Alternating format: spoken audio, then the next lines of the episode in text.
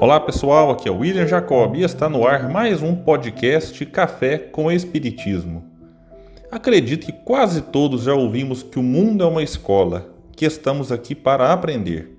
Essa é uma grande verdade, mas muitos que dizem isso não acreditam em reencarnação e logo se deparam com um problema, já que boa parte morre na velhice, outros na fase adulta e há aqueles que partem deste mundo ainda na infância. E, com isso, a ideia de vida futura baseada na experiência anterior fica sem sentido. Com a reencarnação e a lei do progresso, tudo muda e se amplia, porque o berço e o túmulo se tornam estações em que o espírito embarca e desembarca, num constante ir e vir, em busca de evolução espiritual, até que tenha atingido a pureza espiritual.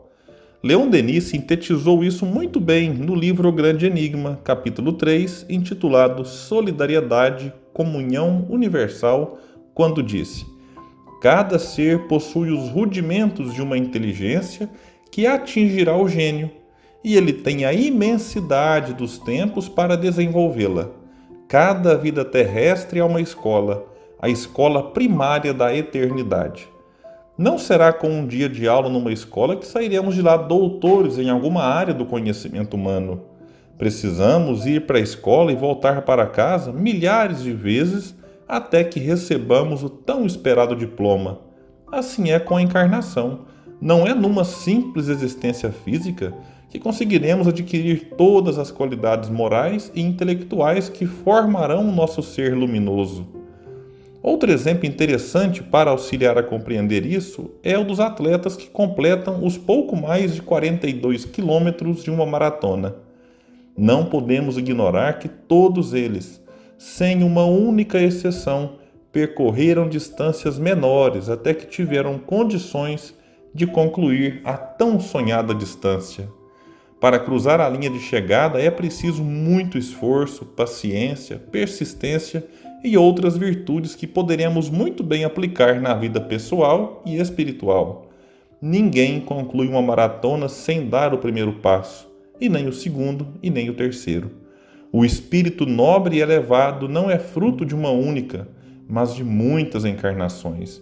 E para chegar a essa condição, não pode abrir mão das pequenas provas que a vida lhe oferece não se conseguirá vencer grandes desafios sem atravessar vitorioso os menores. Na verdade, é preciso destacar que, na medida em que crescemos, aqueles testes que antes nos assustavam não nos assustarão mais, porque estaremos preparados e fortalecidos para eles. Uma simples equação que assusta um aluno nos primeiros anos escolares não causa a menor dificuldade a quem já o resolveu muitas vezes. Correr um quilômetro pode ser um desafio grande demais, mas para quem está acostumado a correr longas distâncias é algo extremamente fácil. E o mesmo vale para as provas da vida. Não devolver uma ofensa é algo impensável para muitos, e ainda justificamos que não podemos levar desaforo para casa. Com o tempo, aprenderemos que não revidar o mal, uma ofensa, é uma atitude nobre e não uma vergonha e assim vale para outras situações.